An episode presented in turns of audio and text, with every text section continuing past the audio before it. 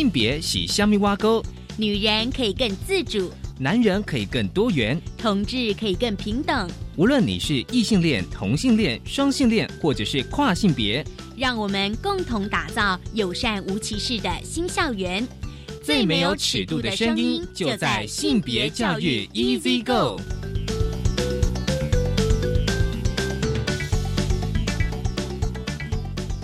Hello，大家午安，欢迎收听教育电台性别平等一字一个我是文龙。不晓得这礼拜大家过得好吗？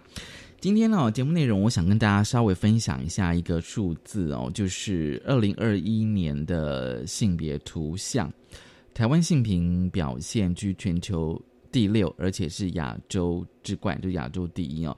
这是行政院性别平等处在一月五号发布的二零二一年的性别图像。稍后性别大八卦来跟大家来聊一聊，就是我国的二零二一年的性别图像。而今天的性别慢慢聊呢，想跟大家来谈到，持续上礼拜我们还是邀请台湾伴侣权益推动联盟秘书长简志杰志杰来跟我们聊跨性别的议题哦。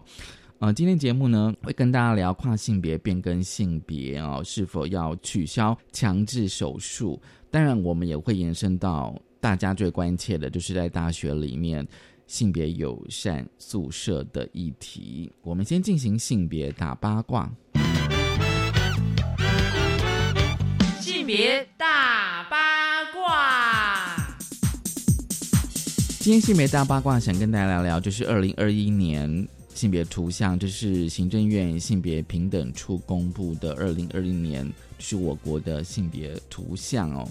根据啊，这是性别平等处他们的新闻稿就说，根据联合国开发计划署最新编制的二零一九年性别不平等指数，以生殖健康、赋权哦，这是 empower 那个赋权、劳动市场等三领域五项指标。衡量各国性别平等的情况，然后呢，将台湾的资料带入计算，就是我国性别平等的表现比前一年呢进步了三名，全球第六。好，因为这个面向呢其实是非常多的哦。那我们今天想稍微的来跟大家分享跟性别平等教育相关的一些统计。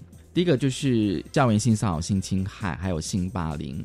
就是根据这个性别平等教育法通报的案件，校园性骚扰、性侵害的受害者都是以女性为大宗，都超过七成。这个我觉得大家可以去思考说，可是呢，在校园性霸凌被害人其实是以男性为主。这是二零一九年校园性骚扰、性侵害事件哦，那女性呢各占了百分之七十六点八趴跟七十五趴。那么校园性霸凌呢？男性占七十八点三趴，那女性是二十一点七八。大家可以看那个图表，就可以非常的清楚，刚好是男生跟女生的状况。那么案发的这个学制的区分哦，除校园性霸凌事件与国小居首之外呢，其他事件都是性骚扰、性侵害均以国中跟高中为最多。而性别歧视呢，就是像招生及就业歧视，嗯，类型呢，它调查属实者既有性别特质、性倾向。其他各一件哦，那教育内容歧视类型调查属实者既有性别性倾向，还有其他各一件。这个统计我们当然会持续的关注，就是说为什么性霸凌反而是男生受到性霸凌的几率其实是比较高的。而今年呢，就是二零二一年最特别的，我觉得有一个调查，就是在虚拟环境、科技设备。场所发生的数位网络性别暴力、向性骚扰占所有场所的两成哦。这个意思是说，在二零一九年，就是性骚扰申诉成立的概况，就是如果案发生的场所有十八点八趴哦，是发生在就是网络、网际网络或是手机的简讯。那么另外，透过这个运用网络或电信呢，实行校园性骚扰。且调查属实者有百分之三点七，而且呢，儿童及少年性剥削案件运用网络犯罪的情况，犯罪工具利用像网站哦，但这个包含社群网站占了三十七点七趴。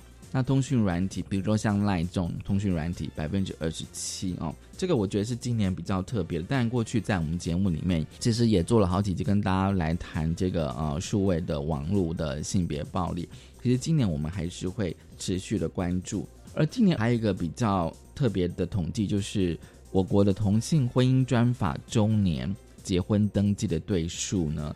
就是从二零一九年五月到二零二零年的五月这一年，总共有四千零八十七对。那么其中呢，男性哦，就男同志的部分是一千两百五十七对，而女同志则是两千八百三十对。但也有离婚的这个统计哦，总共是两百五十一对，男性九十对，女性一百六十一对。那离婚呢，对数占同性婚姻对数的大约是百分之六点一。好，这个其实啊，性平处呢，他们强调说，透过性别呃图像观察台湾在各个领域的性别差异及改善之处哦。但行政院呢，其实是非常要积极推动去除性别刻板印象跟偏见，还有强化公共托育啦，提升女性经济力啊，还有一些重大的性别议题哦，将带入把这个性别观点带入，就是政府各项的政策当中哦。而且呢，关注不同性别者的处境跟需求。当然，这个不同性别者，除了我们讲一般的生理的男女之外，当然还包括了性倾向，还有性别特质。这个统计呢，其实大家可以在行政院的性别平等处可以找到整个全文的 PDF 档，可以下载。这是今天开始跟大家分享的性别大八卦。稍回来，性别慢慢聊。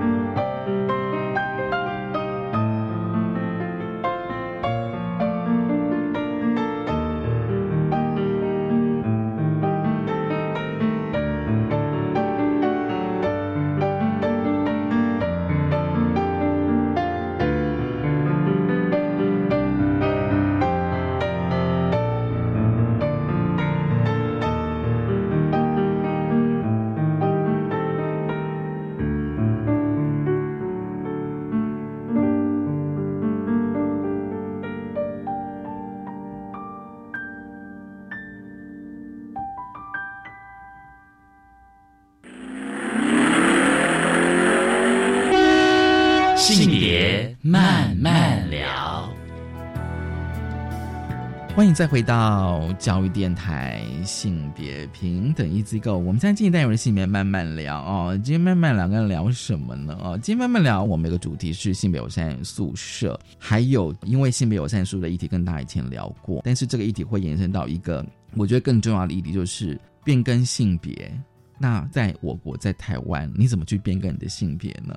如果你今天想要住，就是像我们之前有讨论到，就是跨性别的学生、大学生，他都要转宿的话，很高兴今天我们又邀请到了台湾伴侣权益推动联盟的秘书长简志杰，志杰你好，文龙好，大家好。其实我们上礼拜谈的是跨国同婚，对啊，今天我们要谈跨性别，好不好？我们一起来跨，很跨个够，对，现在真的很跨。我们跨国又跨性别，我们现在今天要开始再来跨这样子哦。好哟。那因为伴侣盟其实在前阵子有办过个记者会，就是呃变更性别取消强制手术。是好，在谈性别友善说之前哦，我想先请这自己来跟我们聊说，今天在台湾，如果我今天要变更性别，要必须要哪些条件？其实，在台湾变更性别，我自己觉得超严苛的啦，严格，很严格。我觉得比起很多国家是比较严格的。嗯嗯对，那台湾是要求要有。啊，精神科诊断手术两张，嗯嗯，对，等于是两位医生，两位医生的证明就是同意你变更性别，然后接下来就是一定要手术。那手术的话，如果是变男生，就是要拿掉，像例如说我好我要变男生，我就要拿掉子宫、卵巢跟乳房，一定要开三刀。对，好，惊吓吗？没有，对我现在在想那个，对对。那如果是换成女生，如果要变更为女生的话，那就是一定要切除阴茎跟那个睾睾丸。对对，那嗯，就是等于是要拿掉你的性腺器官跟你的生殖能力啦。讲白了就是这样子。对，那女生为什么要动乳房？我也是一个狐疑，这样子，就是说，蛮多女生，就是蛮多那个跨男呐。女跨男这样子，女跨男就蛮多的女跨男，他们就不能理解，因为对他们来说就是，哎，我胸部挺小的呀。然后，然后我们自己练一练，其实不太需要动手术，但是没有就一定要拿到胸部的手术。嗯嗯嗯，对，嗯，所以这个是目前在台湾哦，就是如果你要变更性别的话，必须要有这些的程序这样子哦。对，那当然就是大家一定都都会想，因为其实这个呃换证这个议题，其实大家可以就是跟大家回想，其实，在台湾至少我觉得应该超过十年。都希望能够争取到免数可以换没错，没错，对，因为其实对于去年，我们去年其实才做了一个跨性别的人权的问卷，对，那那个问卷里面其实蛮蛮清楚的，呃，跨性别我们那时候问了五百多位，然后有快九成，八成多快九成的人其实是没有没有真的去换身份证的。就他们没有去换身份证，那原因是因为就是没有要动手术。嗯嗯，那为什么没有动手术？其实大部分的人还是会担忧，有一些人还是会担忧手术的安全性。嗯，对。然后还是很多人认为手术真的太过昂贵，没有办法存到这个钱。那或者是说他们的呃。重要他人嘛，重要他人可能是家长啦或配偶啦，哈等等，哦，就都不是很同意他们要动手术这件事情。对，那我自己也觉得，对于跨性别来说要动手术，我这样讲好了，我觉得蛮多的以前蛮多的不了解跨性别的人会认为，一个人要变男或变女，为什么不要动手术？似乎很多人会觉得蛮理所当然的。一般人大家会这样想嘛，就是变性啊。你要变性，你就要动手术。那这个一般人，我觉得这个想法里面还预设着认为，呃，蛮多的想要变男或变女的人，他们因为太讨厌自己的身体，所以才要动手术。嗯。可是我们透过这个问卷，还有透过跟跨性别的相处，很清楚知道，蛮多的跨性别者，他并不是这么的厌恶自己的身体。嗯嗯，就是他们虽然性别认同为另外一个性别，对，但是他们对跟身体的关系其实是很不一样的。有一些人的对于自己身体的认知，会觉得说他还蛮喜欢自己的身体的。就是说我以我的例子来讲好了，就是。我是生理男性哦，那我身体就是男生该有的都有这样子。但是我的性别认同或心理认同，我觉得我是一个女性。对。但是虽然我的认同虽然是个女性哦，但是我还是喜欢我原来这个生理男性的身体的意思吗？呃，我只听过一个人这样说，他就说其实他还是没有那么讨厌，因为他还蛮喜欢自己男性的身体，但是他的外貌还有他的生活已经全部都是女性了，都是女性，都是女性了。他都是根本用女性的身份在工作，嗯。但是对他来说，女性就是这样，他很喜欢自己女生的样子，但是跟他的生理身体，嗯嗯，关系不大，嗯，对。那另外一些跨性别者，我听到的是说，他们真的也觉得身体是困扰的，嗯，他们没有那么喜欢自己的身体，但是这个不喜欢。并没有强烈到要把它拿掉。拿掉，嗯嗯。其实他们举了一些很好笑的例子啦，我真的觉得很有趣。他就说，那有一些女生也真的不喜欢自己的胸部这么大呀。那你有因为你很讨厌自己胸部这么大，你就去把它切掉吗？嗯，没有到那个程度。嗯，可能会去微整形的。也有也没有，有些人甚至也觉得，那我就跟他共共处共处嘛。对，因为动一刀其实就是一个风险嘛。对，那我自己也觉得对啊。你看我小时候这么讨厌我的月经，不好意思，我真的非常讨厌，它很麻烦，然后又很痛，造成很大的负担。但是我也是一直到最后。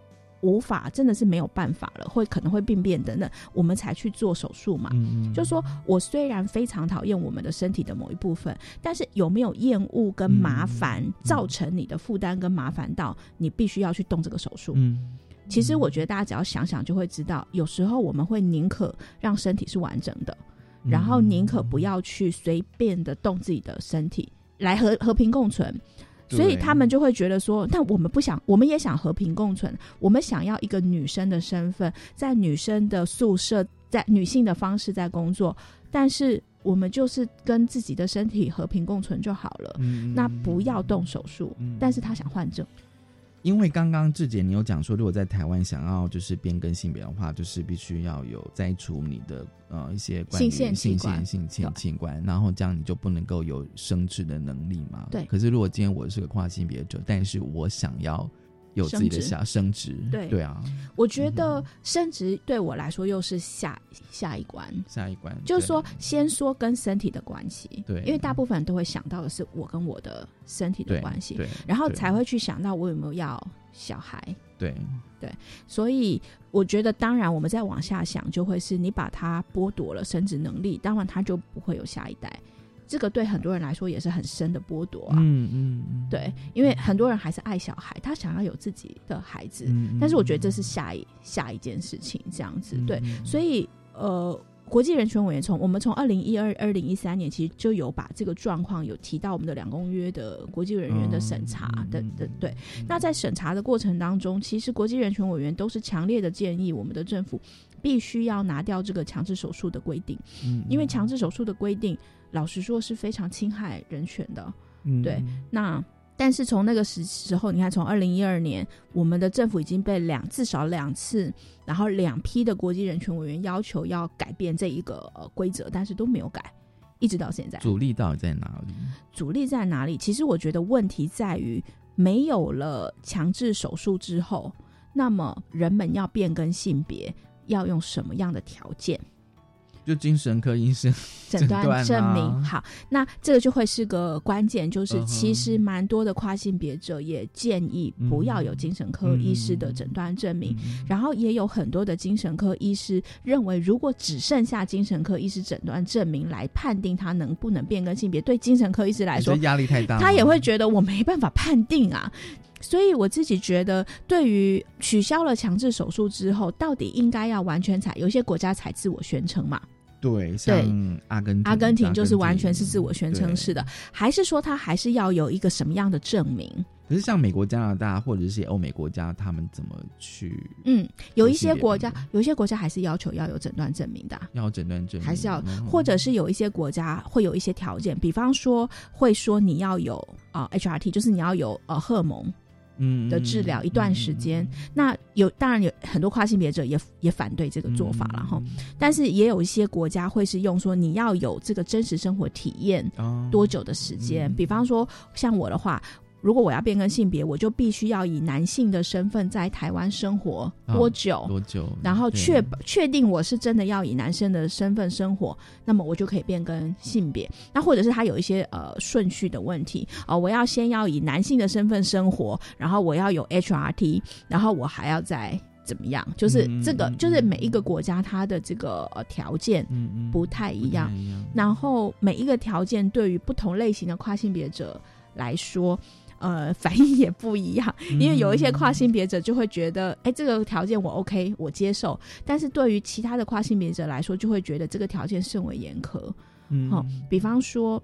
真实生活体验好了，真实生活体验其实我们想想那个例子，如果我们还记得以前周艺人马杰案的这个例子，就会想就会知道，他其实就是被医生等于是请他做真实生活体验嘛，就说你要变更性别。大家知道马家安的周艺人，他本来是一个 IT 工程师，本来是个男性，那他因为想要变更为女性，那精神科医师就说，那你要真实生活体验，所以就叫他穿女装，然后女性的身份去上班。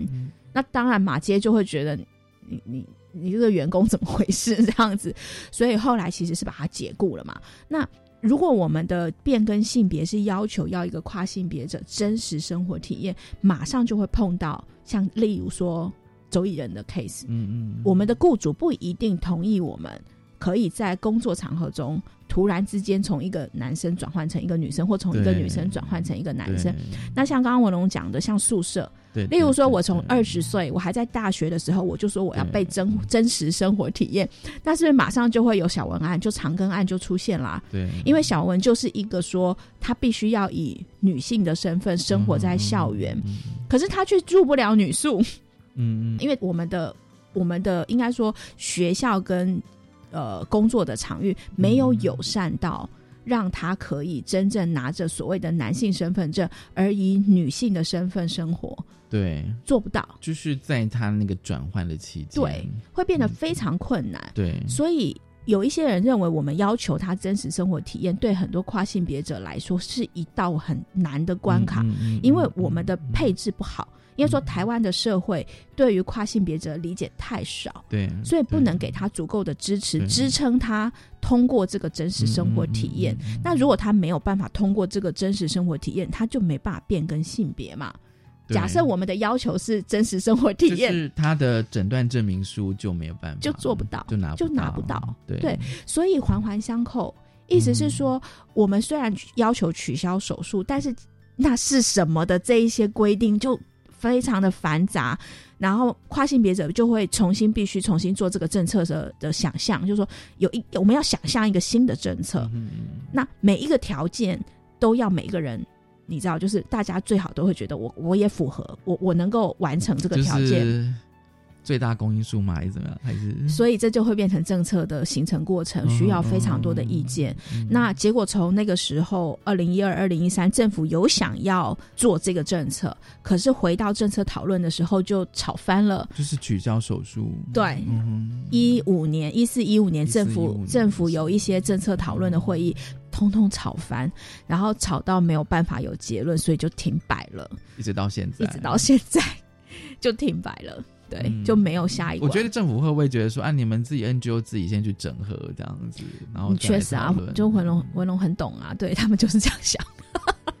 对，但是 NGO 的整合困难嘛，因为因为跨性别者自己本身意见非常的分歧，还是有可能那一种就是说弹性的立法，就是说你只要有怎么说怎么说，你只要有这些状况之一就可以了，不一定都要全部符合这样子。我觉得也没有不行，大家可以有创意的想象啊。可是那就会变成要有一个可行的想象跟政策形成的一个想象，这也是我们要做的事情。这是半盟呃今年的工作计划，二零二一年的工作计划。对，就是我们要开始去思考。就我刚刚说的，那那好，我们不要手术，那那什么样子的转换条件是大家可以接受的？因为在你们的记者问新闻稿说，阿阿根廷他们有一个性别认同法哦，就是说，哦，你只要到户政事务所公证，不需要任何证明，对，就可以。这是我们看到最宽松的，最宽松。对，那全世界也有二三十个国家是没有手术的，没有手术要件的，所以我们也在研究这些国家。所以等于说，是不是有一个阶段的感觉，就是说，哦，第一个就是要先取消强制手术，对。然后再就是说，哎，如果不要这个手术，我们到底要什么？要什么？这样对对，所以要什么是最难的。对，那所以我们正在做，这倒是真的。对，所以我们正在做十几个国家的研究，我们的研究小组已经启动，然后也已经把十几个国家大致的状况都差差不多抓出来了。那今年二零二一年开始，上半年我们会花半年的时间，然后来跟大家分享其他的国家怎么做。好。好，我们先休息一下我们还是要回到校园哦，因为其实过去在我们节目里面跟大家谈这个跨性别者，就大学生在跨性别者的时候，他们要转宿啊，其实就跟这个议题环环相扣。我们先休息一下，稍后。嗨，大家好，我是张南思老师。想用德语结交新朋友，更贴近德语国家当地生活吗？在开心学德语后，让我们朝德心应口迈进。德心应口将于一月四日起。周一到周五早上七点二十到七点半，在教育广播电台播出，让您每天十分钟德语轻松开口说，欢迎准时收听。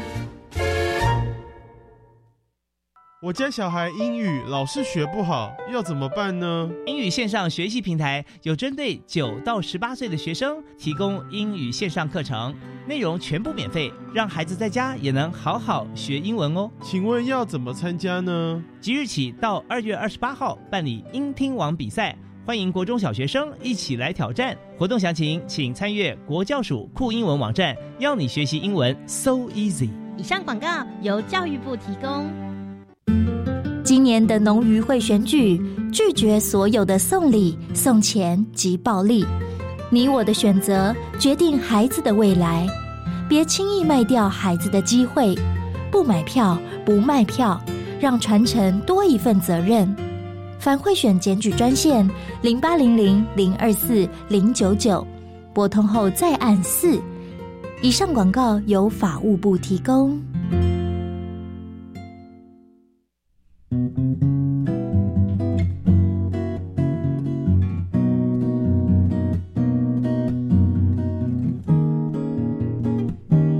我是苏命苏米恩，你现在收听的是教育电台。我朋友们就爱教育电台。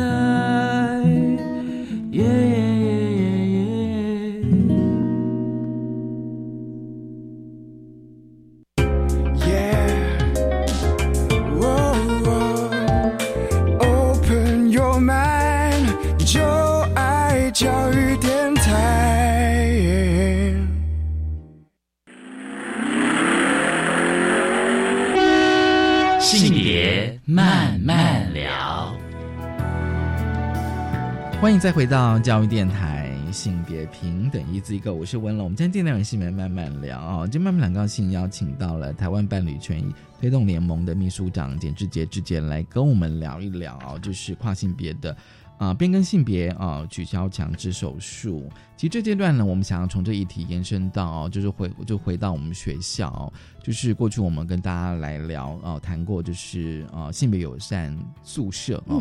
呃，其实这一两年越来越多，就是台湾的大学你开始设置了这个性别友善的宿舍啊，因为大家对于宿舍的想法是还是停留在那种单一宿的，比如说分男宿跟女宿呢。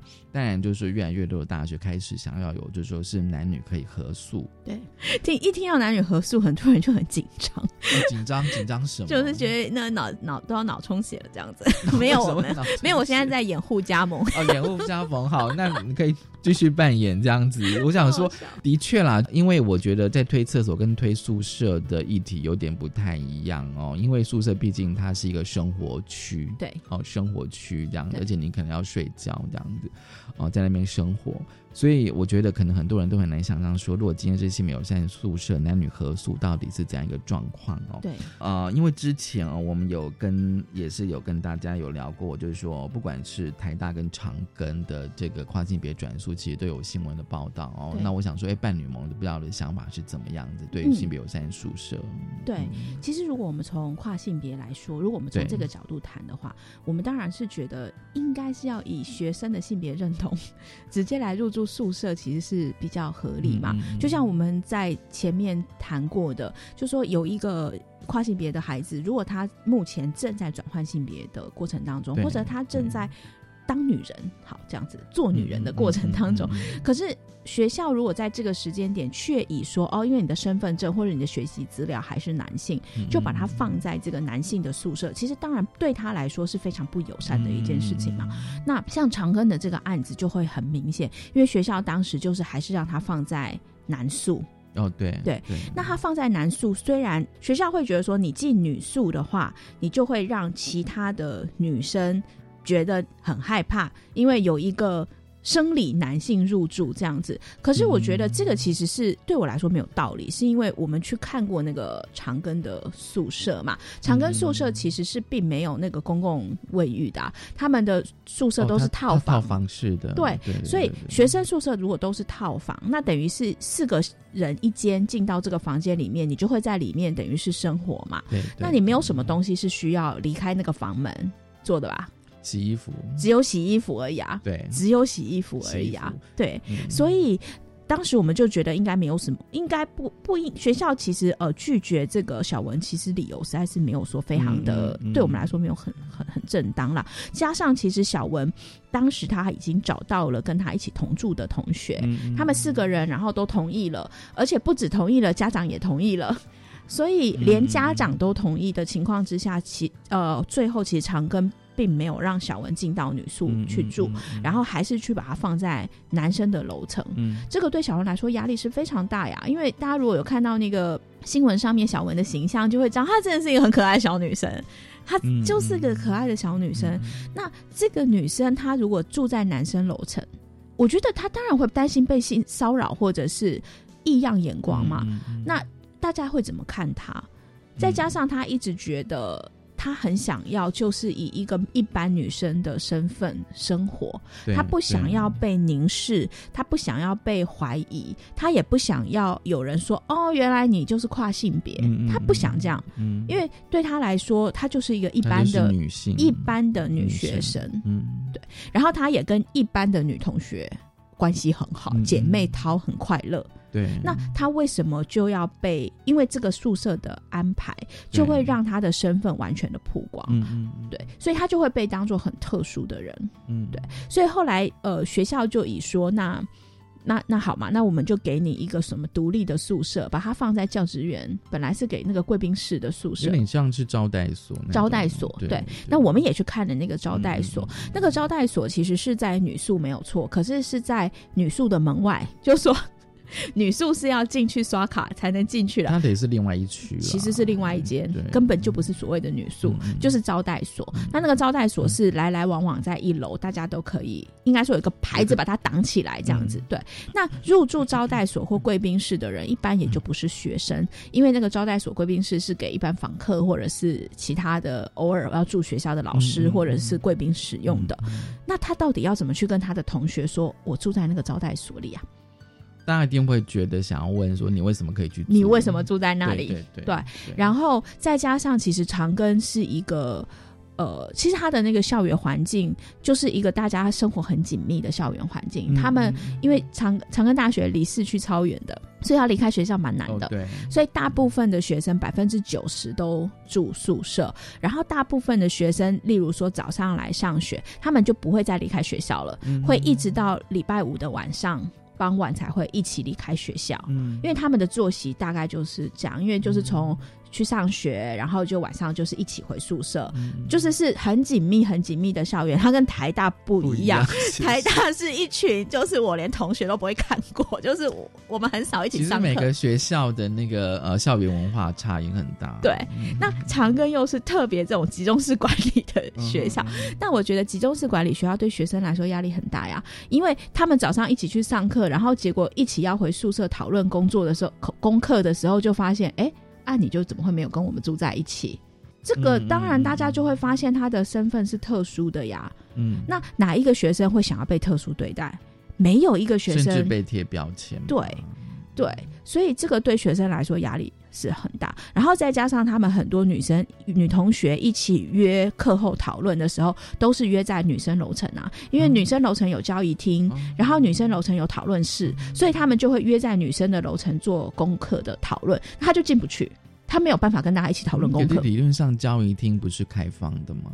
因为他们就是女宿，例如说女同学在女宿的公共空间来交易。那除非他们那个工作报告，就是他们的那个学生报告是男女一起、男女同学一起做的，才会跑到一楼开放空间的交易厅来做。那如果我们这一组都是四个女生，好了。那我们不是就在自己宿舍讨论就好了嘛？我们就不用跑出来讨论。所以就就是这种，我们可以想象学生生活，如果是这样子的学生生活，你你不可能不被发现。迟早应该还是同学会觉得，就这种安排会立刻被发现。对对，你可能在一个礼拜之内都藏不住。所以当你都还没有办法安心的确认你的同学是不是友善。嗯哼，或者是你还没有办法找到所谓的知心好友、知心密友的时候，你就已经被迫让所有的人知道你的性别身份。嗯，所以我觉得学校的这个安排是特别不贴心，真的是不友善，不贴心。然后后来，当然后来小文出来抗议之后更惨，因为学校直接在他的宿舍管理规则加上依生理性别入住。依生理性别入住，嗯嗯对，其实小文非常的愤怒，就是这个，就是他就戏称说这是小文条款吧，为了我才设定的条款，确实是因为他抗议之后，我们他们长庚就加了这个宿舍管理新的规则，对，那其实老实说，这个规则啊，因为我后来小文有去做这个性平申诉。这一个规则本身是被最后呃委员认为这个规则是违反性别工作性别平等教育法的，嗯，对，就说不可以依学生的生理性别来去做住宿安排，嗯嗯，对，如果你明文这样写了哈，其实是违反法律的这样子，对，所以呃，小文其实我觉得透过小文案，我们其实可以大概看到。一窥这个所谓跨性别学生在学校住宿他的困境啦。那我觉得我们后来因为小王安也跟非常多的学校有一些讨论，然后也跟呃新平中心有了一些讨论，我们大概也能理解学校的一些些想法，跟他们的困境。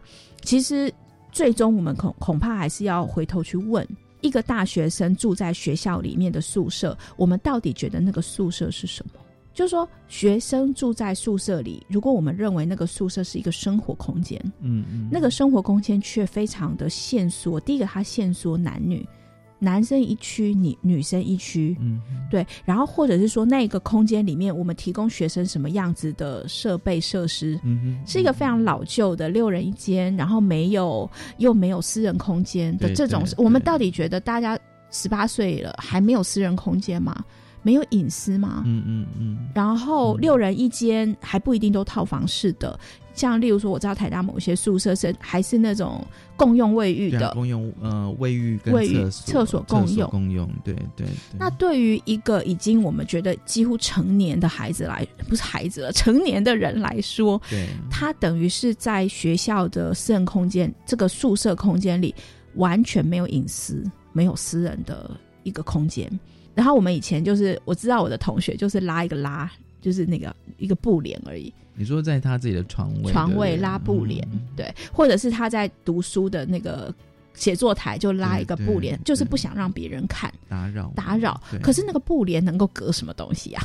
其实我们也都知道，没办法隔绝声音啦。对啊，视觉上 OK，可是声音有时候反而是最你听咔咔咔咔这种，大家就会知道你在干嘛嘛。对对对，对不对？所以我就是会觉得，如果我们还觉得一个十八岁以上的真的是成年，因为我们以后民法要下修成年的岁数到十八，我们如果尊重一个人成年了，他应该是一个完整独立。而且他需要个人隐私空间的话，宿舍安排就不该这样的安排。宿舍空间配置就必须要重新思考，应该要可以想象，例如说，在宿舍如果有任何的大学正在新盖宿舍，就要看一下学生的意见。比方说，宿舍可不可以是一个比较类似家庭式的？一个概念，对，像一人一间，然后我们有公共的一个空间，可能例如说八个人没有错，但是我们有八个人自己独立的空间，但是共用一个厨房，有独立的房间，对，然后共用一个客厅，或是对卫浴，卫浴就是应该是像类似这样比较有尊重个人隐私，但是又有交易跟共用跟互相生活的一个学习的机会，就那个机能，我有时候我想说那个机能到底在哪里？对，对，然后是把大家当成那个什么关笼子嘛。就是宠物关在笼子里的那种概念嘛，就一人一个床位就塞给你，再加一张书桌，然后一个房间能塞八个床，我就塞八个床；能塞六个床，我就塞六个床。这个其实当然，如果是这一种宿舍空间，对于所谓跨性别者来说，对于所有对于自主或者说好像跟别人不一样的人来说，都会非常非常的有障碍。它不是只有性别的障碍，它是各种障碍。你只要有跟人家不一样的差异，其实入住这样的八人空间、六人空间都是很大的障碍啊。嗯。对，所以我会觉得，如果是这样想，我们就会觉得从跨性别的友善空间来去看，重点是，如果我们尊重一个人的主体性跟个人的这个差异的话，那么宿舍应该要让大部分的差异其实都可以在宿舍中被容纳。那这样想的话，越这样能容纳的空间，就会越适合跨性别者住。嗯，所以当然，如果是一个空间里面永远都只有单一性别。对于跨性别者来说就是障碍，那越能够体现就是所谓里面其实是差异化的性别的空间，就越能够让跨性别者自在的生活。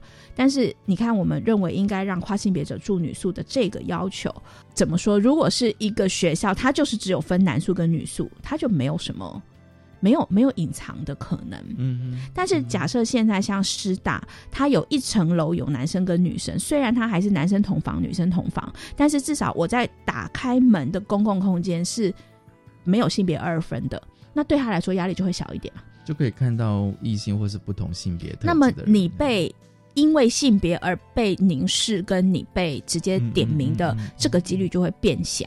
对对，所以越混越混合的空间，其实是越呃，应该说对跨性别者来说，当然是越有利的，或者是说越友善的。所以当然，现在终于台，我都觉得二十年，我对我上大学前都是二三十年前的事了，怎么会到现在台湾的呃目前的大学里面给大学生住的房型，到现在才开始。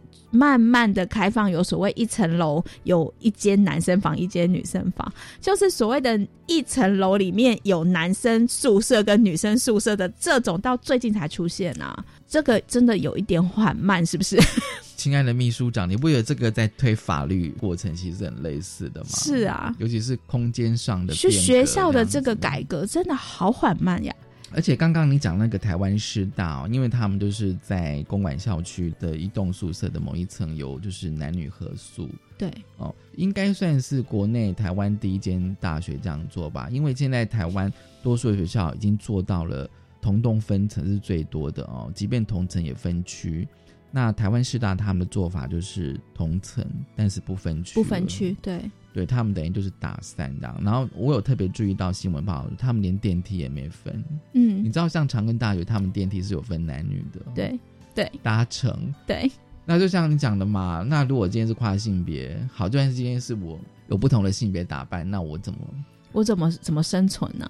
他当然是就像你讲说，还是以生理性别去搭那个电梯。对啊，对，那这个的话，在台湾师大，他们想要打破这样子的区隔。对。所以他们有这样子的宿舍的空间的配置。对，所以我觉得我一直就还蛮乐见其成的啦。就是说，也应该确实，如果我们没有办法一步到位哈，就是说让大家比较自在的。生就是说，呃，在各种性别上能够做打破的话，如果还没有办法一步到位，那至少师大的这一个是一个蛮示范性，而且是蛮实验性的一个宿舍空间。那我当然希望他们就是往好的方向发展啦，对，好的方向发展啦。就是说，因为其实我知道，像中山大学之前的这个宿舍，其实也会被家长抗议嘛。对对，家长算是一个最大的最大的阻力。然后，嗯，然后。学学听说学学生跟老师都是乐观启程啊，可是家长其实就会出来有一些意见这样子，对，所以我还是觉得还蛮蛮期待，就是这个新的一个方向，不要这么快就就是被打死了，或者说直接被被暂停，就是还是希望大家能够就是比较保持着，因为我知道有些人我就会开始说这不够进步啊，这个还是不够进步啊，对，如果。我我当然知道不够进步，但是如果我们现在没有办法让在在这个层次上面就是大家能够都接受，而且觉得还不错，状态还不错，还不错。然后哎，大更开，那我们就再往前开放一点点，这样子。对，它现在只有一层，未来也许可能就开放一栋嘛，一栋这样子。对啊，对。其实刚刚就是说，之前你有讲说，当一个宿舍它的差异越混合的话，就是可以让跨性别者会比较容易在里面呃生活去住宿啊。其实我觉得。我有想到一个状况，就是说不同性别特质的，就是说像有些人可能他比较中性打扮啊，或者是有像有些男生他是会留长头发的，对。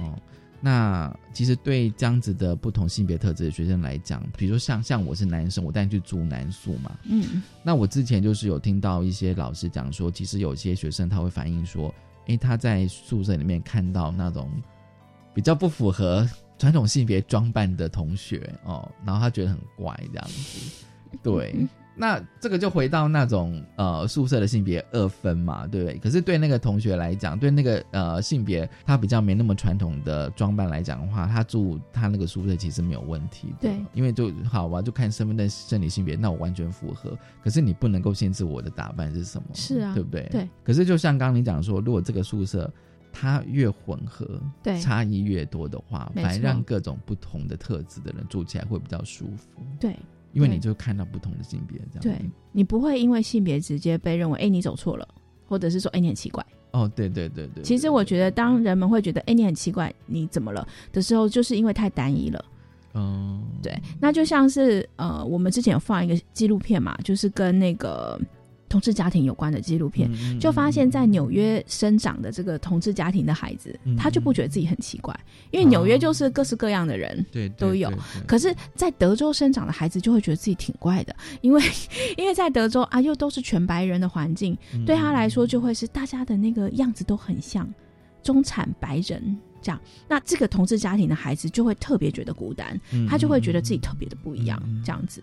所以其实确实是越混杂的，或是越混合的环境，对有差异的朋友来说，各式各样，我觉得不一定是性别差异了哈。各种差异的朋友来说，他可能会觉得自真的会比较自在一点，就大家都不一样嘛，那我就没什么好奇怪这样子。对，可是当大家都一样的时候，你的差异就会特别凸显。对对，而且会被放大检，会被放大检视。嗯，对，没错。我们先休息一下，转回来。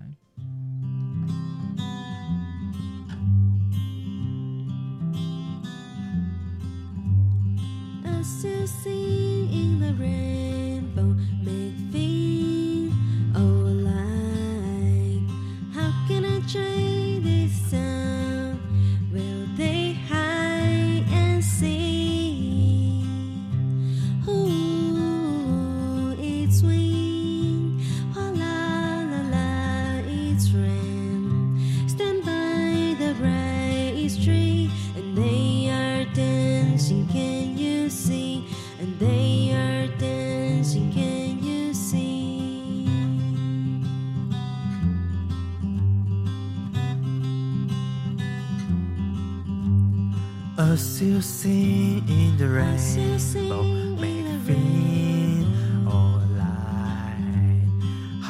I trace this sound? Well, lay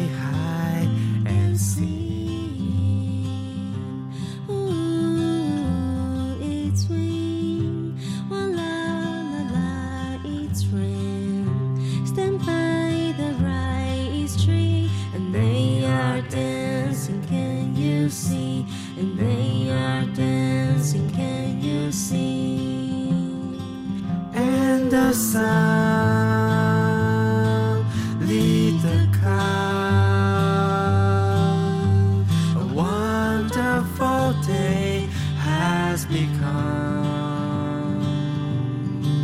We can play.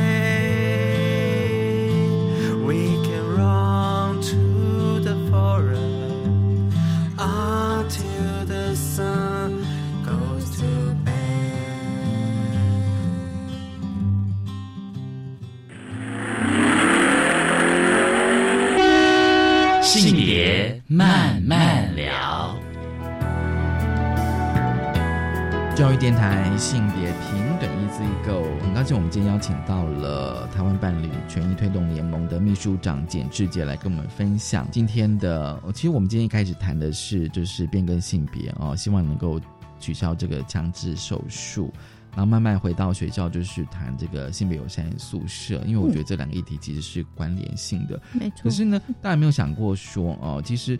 我有参考，就是伴侣盟，其实在二零二零年三月的一个呃跨性别人权处境的调查哦，其实这个只是调查说自己的性别认同跟证件性别不一样的这个比例，就发现说，其实，在十八岁以下哦，十八岁以下，就是从学龄前到高中，其实这比例其实是蛮高的。对对，其实这个数字也让我们应该说也让我们就意识到，呃，很多的。小朋友真的是小朋友，当他意识到自己跟自己的生理性别，也就是原本的证件性别不同的年纪是非常的小，大概会集中在国中小，所以这个也跟我们的认同发展是会有关系的。就是说，呃，认同发展会认为一个孩子大概在六岁的时候会呃有比较明确的一个性别的固定的意识。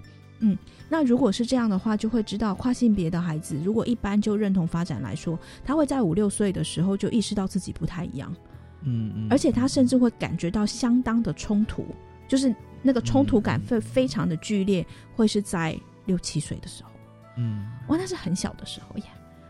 如果是这么小的时候，那就表示，如果我们的像我就会常常在想，那为什么我们的跨性别的朋友大概都会谈到他们开始做自己的年纪，应该都会是在高中甚至大学以上，嗯。